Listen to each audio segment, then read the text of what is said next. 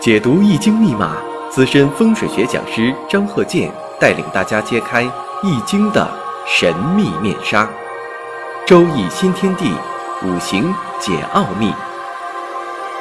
请听周易五行。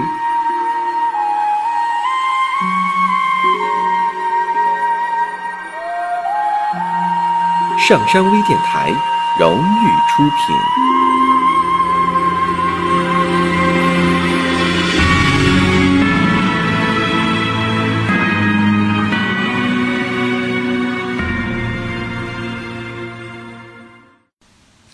大家好，我是张和杰。周易五行，我们继续讲我们的生日五行和住宅环境学。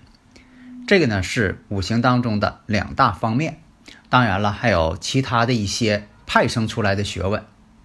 但是无论哪一方面的学问，都离不开以人为本。下面呢，我们先说这个例子：坤兆、癸卯、乙卯。壬子、甲辰，坤兆呢就是女士。那么呢，那么我有的时候呢没有把生日时辰或者哪一年完全说出来，有的时候吧，可能这个年呢相差六十年。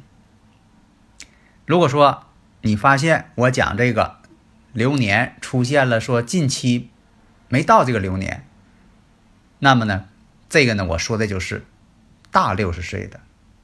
所以啊，每当我讲课的时候啊，我都先把这个生日五行、天干地支我先念一遍，让大家呢先思考一下，然后呢，我再讲一些听友朋友留给我的问题。讲完问题之后，等我回头再讲这个生日五行的时候，你说啊，我已经分析出来了，那么呢，你已经达到一定水平了。那么呢，有听友朋友啊问。说如何拿罗盘能够测得更准？如果说是初学者，这个呢非常重要。以前我讲过呀，我在这个五行大讲堂还有周易五行，我讲过很多了。那么呢，怎么才能测准？其实啊，如果说你经常去做这项工作，你就练就了能够测准的本身的这个技能。呃，举个例子啊，你像说这个呃军人，新入伍的军人，你说要是那个让他学打枪，他肯定呢不能一下就能打到啊八环九环十环的，肯定有的时候还脱把。为什么呢？没瞄准，因为他必须得练。你像那神枪手，那都练出来的。但是呢，比如说你要想啊打中十环。你不会说，你说我不管是古人射箭也好，现在就说的呃射击也好，他不可能说的把枪啊跟这个靶跟这个靶标，你说我我拉一条直线，然后那个我把这个绳拉一条线儿，或者是我拿一个尺啊，那一直怼到靶标上，也没有没有那么长的尺，也没有那么长的这个这个绳子啊，你也不可能去那么做。你说我量一条线顺着是线儿打，肯定不行，都是靠瞄准。经常练它就准了，但是呢，现在来说呢，以前我说吧，在这个呃罗盘当中啊，我也有很多的专利啊，发明的专利，用这个光学方法进行测量，那那也是很准的。假如说你练成了，练成了呢，你罗盘一端，有的时候呢，你不用说的特意呀、掉线儿啊、用瞄啊，嗯，你自然而然的可能就测准了。啊，当然了，这是必须得是老手。如果说的还不太成熟，当然了，必须有辅助设备。这就是我讲的，以前我发明的专利辅助设备啊，进行测量准确。现在呢，有很多有这个又是罗盘架的，又是这有的这个要求呢，这个罗盘架的质量必须得是纯铝的或者是纯铜的，你不能上边有一颗铁钉，有一颗铁钉它就测不准，还不如不拿架了。有的说我放地下啊，放这个楼房这个楼板的上边，然后呢，我拿一个木棍或者直尺，我给它顶住这么测。第一呢，没有那么长的尺，如果房间很大，没有那么长的尺。另一个关键问题，就说这个地面啊，高层建筑这个呃楼板呐，钢筋特别的厉害，磁场特别强，你拿起来测，它是一个角度，你放下放在这个楼板上，它马上偏啊，这个指针马上偏，这就说明什么呢？你放在地面上根本就测不准。不能放地面，在以前行，以前是土木结构，你放地面，以前我不讲嘛，古人嘛，就说这个放地面，然后呢，呃，拿这个一升米放在这个木斗里，然后上边这个啊灌满米，然后呢，把这个罗盘呢放在米上，那么呢，这个罗盘呢放在这个米上之后呢，呃，罗盘要是不平，你按一按，哎。它就是因为米呀，它可以你受力之后，它按照你那个压力呢，哎，它自动啊把你盘呢就给你找平了，啊不再变化了。好的，这个问题呢，我在以前呢，周易五行啊、五行大讲堂啊讲过多种了啊，多种方法啊，有的是我这个专利发明。呃，希望大家呢，如果说你要把这个罗盘怎么测量吃透了，你都明白了。如果说你再发明一些高端的东西，也证明什么呢？你已经学会了。你要是不懂其原理，你说绞尽脑汁我也没想出来这个好方法，那说明什么呢？这个东西你还没吃透。下面呢，我们再回到这个生日五行。刚才啊，咱们刚才说这个癸卯、乙卯、壬子、甲辰，大家呢可能刚才也分析了，发现什么呢？带有伤官，月上透有伤官，年上透有劫财，时上呢透出食神，下边呢子辰地支婚姻宫，子辰半合水局，下边呢婚姻宫地支呢子卯相刑。你像这个月上这个卯木当中，它含有乙木，那暗藏有一个伤官；年上这卯木呢，地支呢下边呢也藏有乙木，还是。暗藏伤官，那么壬子日婚姻宫做阳刃，这些现象这么多的这个条件，那么你已经得出结论了。大家如果有理论问题呢，可以加微信幺三零幺九三七幺四三六，咱们共同探讨。我回答大家问题的时候呢，都是用全程用语音来回答。当然了。首先呢，你最好是打个招呼，打个招呼我就知道你可能要问问题了，然后你把问题提出来，啊，你不用说的这个呃不提问题，我主动就说话啊，因为我不知道你要问什么呢，所以啊，我用语音来回答问题呢，也证明呢是我张鹤健教授本人说的，因为这个语音呢现在呢很难模仿，当然了，也有这个用高科技的，但是目前呢还很少，所以呢我的这个语音。东北式的普通话最能代表我本人了。那么呢，我们分析一下，这是个女士的生日五行，日主呢婚姻宫做阳刃，年上呢套有癸水劫财，木本身也很旺，伤官食神很旺。这个人呢身材呢微胖，个子不高。其实水的五行啊有这个特点，就是说水呢它本身呢它。并不代表高大，它代表什么呢？微胖。当然了，这个水呢，这个也分各种情况。你说有的人他这个日主是水，他也不是这种啊，起这个这个所描述的条件，呃，也不是这个结论啊。但是呢，这是一个参考。那么它年上呢，我们看带有劫财，年上的这个卯木呢也带有啊这个伤官。实际情况呢，长辈他父母。在婚姻方面呢，也是很复杂的，也是婚姻上不顺的。人呢，也他本人呢比较好动，经常往外跑。有的时候他不见得说带一马就往外跑，有的是什么呢？伤官多的人呢也爱动，七煞多的人呢也闲不住。所以说，你不能说的单按照一马来分析，容易得罪人。这个人。